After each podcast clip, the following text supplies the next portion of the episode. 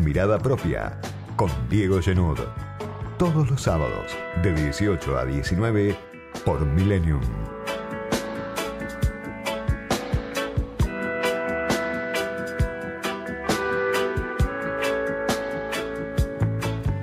Semana intensa, una más en la política argentina, otra vez con la vicepresidenta Cristina Fernández de Kirchner.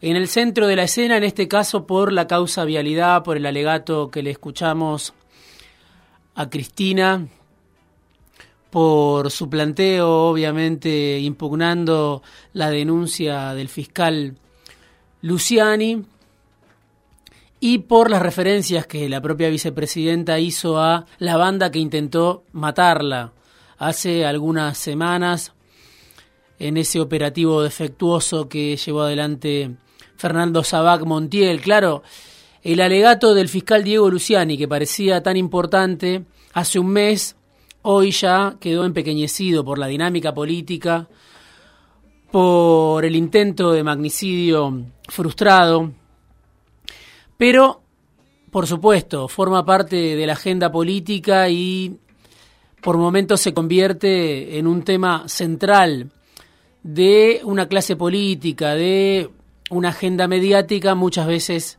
endogámica, casi siempre diría endogámica. También se suma el proyecto del Frente de Todos para ampliar la Corte Suprema de Justicia, un proyecto que no tiene mucha viabilidad más allá de los consensos que pueda lograr entre algunos gobernadores, y el plan para eliminar las PASO, también, ¿no? En un contexto de atomización, de fragilidad, de polarización que por momentos desde el cristianismo se intenta romper, se habla de eliminar las PASO, lo cual podría cambiar obviamente el escenario político el año que viene. ¿Puede haber un acuerdo entre Cristina y Macri para eliminar las PASO? ¿Es posible eso? Bueno, una pregunta central porque Macri durante su gobierno se cansó de criticar las PASO y ahora hay algunos gobernadores como Schiaretti, algunos sectores cercanos a Cristina que están pensando en la posibilidad de eliminar las PASO, cuando todavía flota en el aire esa propuesta de la vicepresidenta de hablar con el que piensa distinto. ¿Quién sino Macri es el que piensa distinto con respecto a la vicepresidenta. Pero salvo por el caso del atentado, que obviamente es muy grave, no registra antecedentes en democracia y abre la puerta a una zona muy oscura con grupos neonazis que están casi en la frontera con Javier Milei con Patricia Bullrich, salvo ese tema, la investigación de ese atentado que todavía tiene que avanzar y mucho, el resto de los temas que ocupan la agenda política, la agenda mediática, son temas que aparecen muy divorciados de la realidad de la mayoría de la población en un contexto en el que las consultoras hablan de 90% de inflación, 100% de inflación para cuando termine este año. Además, se trata de proyectos ambiciosos, en muchos casos, que así como están divorciados de la realidad de las mayorías, necesitan un consenso que hoy no existe a nivel político, a nivel del poder, en eso coinciden la ampliación del número de jueces de la Corte Suprema, la idea de eliminar las PASO, la causa de vialidad con la cual muchos pretenden sacar de la cancha a la vicepresidenta. Y hay un actor que muchas veces parece ya fuera de escena, que es el presidente de la Nación, Alberto Fernández, que estuvo de gira en Estados Unidos, participando de la Asamblea de la ONU, y sin poder concretar el objetivo que tenía Alberto de reunirse con Biden.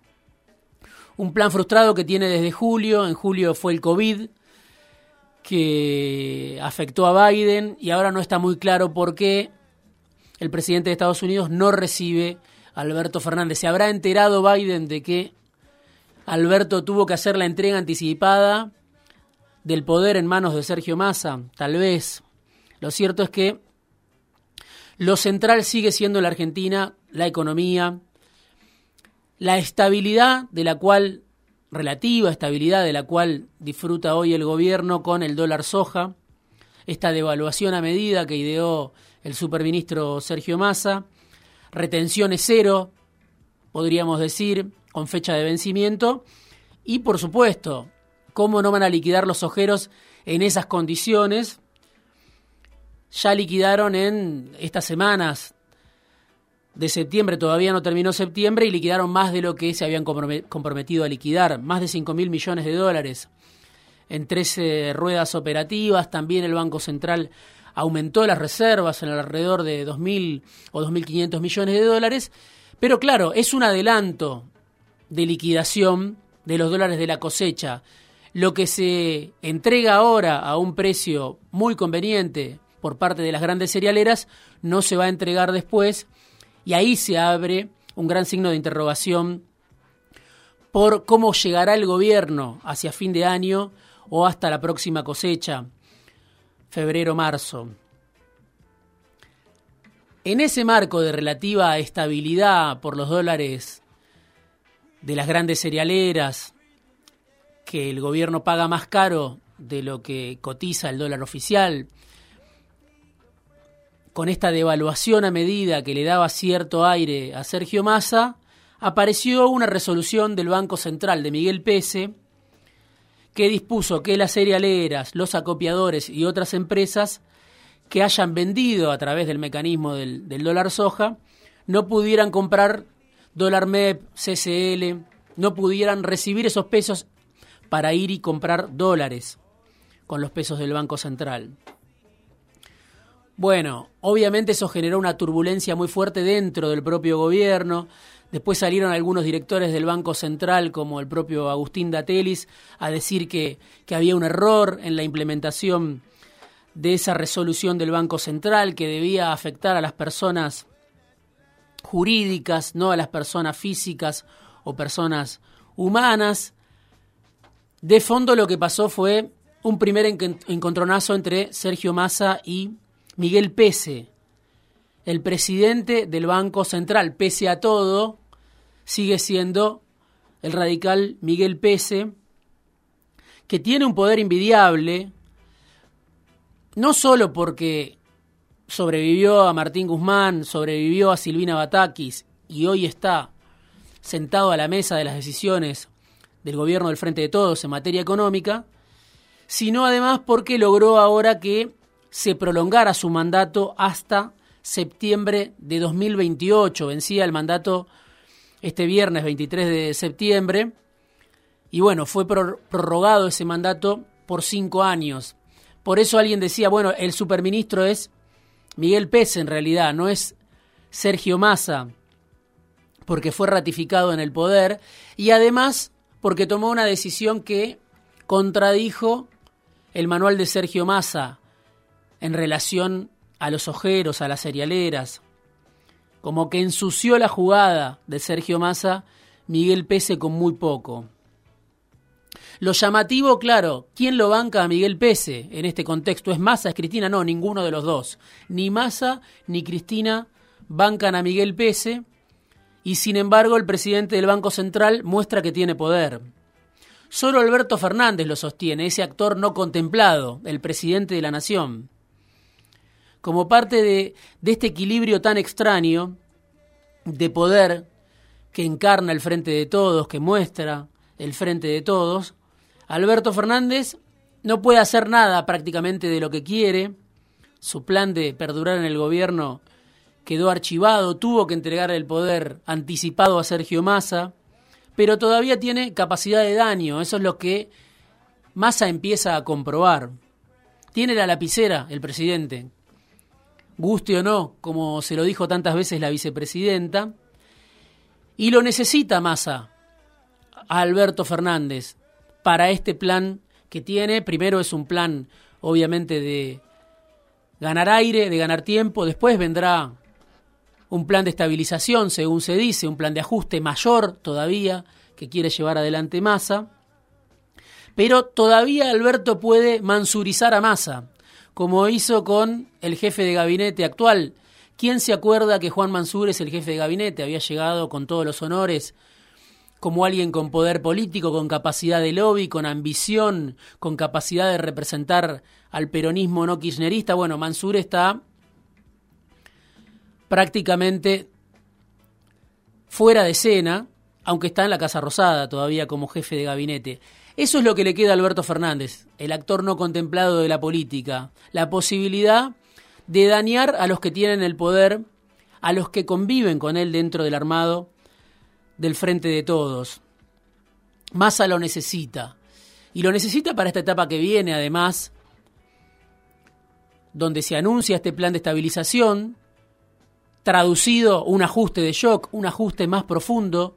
De eso está hablando Massa, puertas adentro del gobierno, tratando de convencer a Cristina, tratando de convencer a Alberto de que hace falta ajustar más ahora para cumplir con el fondo. Y ese ajuste de shock, como el que algunos recomiendan al lado de Massa, bueno, por supuesto, haría que el Frente de Todos llegue al umbral de las elecciones el año que viene, con una elección, con una elección muy complicada, con una inflación muy alta y con la posibilidad de un estancamiento además. Alta inflación con recesión. Porque hay que cumplir con el fondo.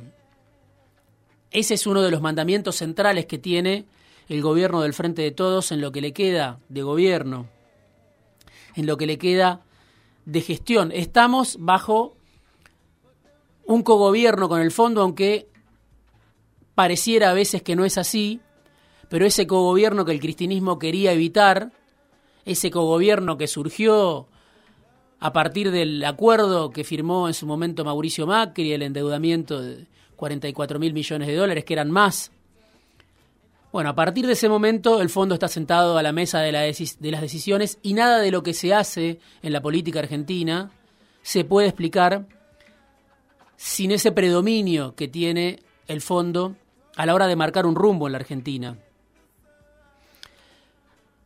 Alberto Fernández, actor no contemplado de la política, banca a Miguel Pese, el hombre fuerte de un gobierno loteado, que mostró esta semana con esta resolución que les, de la que les hablaba del Banco Central, que todavía Alberto tiene una cuota de poder en el frente de todos. Y Miguel Pese sobrevive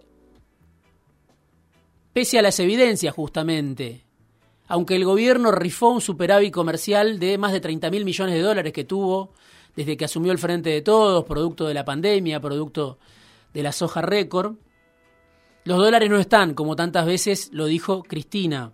¿Y quién es uno de los grandes responsables? Bueno, Miguel Pese, este actor que tiene poder, que está en el Banco Central y que le dio dólares baratos a un grupo de empresas muy importantes durante todo el mandato del Frente de Todos para que cancelaran el endeudamiento que habían contraído durante el gobierno de Macri. Durante el gobierno de Macri, así como se endeudó el Estado, se endeudaron las empresas y esa deuda que habían generado durante el gobierno de Macri la cancelaron en tiempo récord grandes empresas, bancos, empresas energéticas, algunas empresas con, intereses en, en las tecnologías de comunicación. Esa deuda que habían contraído bajo Macri la cancelaron muy, muy rápido, en muchos casos en lugar de reestructurar la deuda como hizo el Estado, pagaron cash con los dólares baratos que le dio el gobierno, que le dio Miguel Pese, que le dio Martín Guzmán, que le dio el Frente de Todos. Guzmán siempre dijo, esto es responsabilidad de Pese.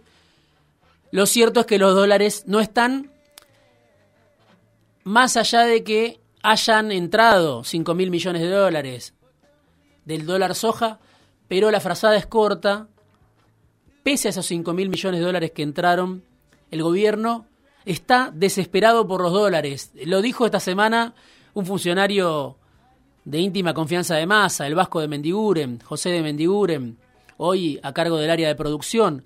Él mismo lo dijo, estamos desesperados por los dólares, aunque estén entrando los dólares de las cerealeras.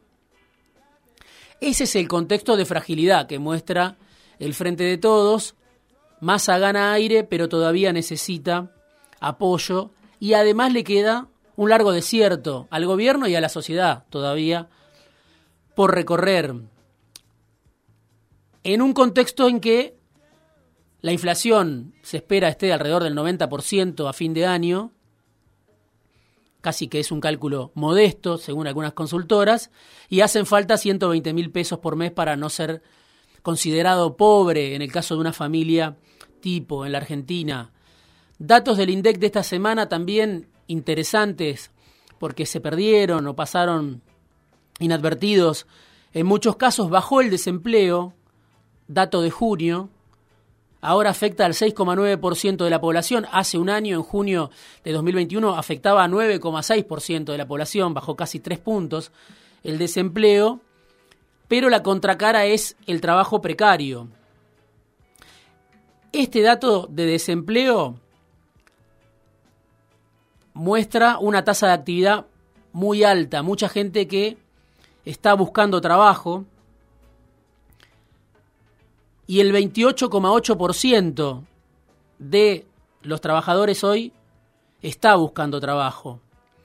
Es un porcentaje que también tiene dos caras. Es el más bajo de los últimos siete años.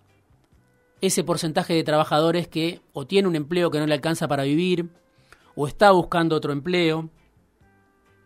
Pero al mismo tiempo, lo marcaba Luis Campos del Observatorio de la CTA Autónoma en los últimos días, ese dato dice mucho de la precariedad laboral que están enfrentando muchos trabajadores y trabajadoras en la Argentina. Más de un cuarto del total de los trabajadores está buscando empleo, 28,8%, o quiere trabajar más. ¿Por qué? Porque no le alcanza para vivir con lo que gana. El desempleo es bajo, pero los asalariados tienen pulverizados los ingresos. Y hay otro dato también que marcaba Luis Campos.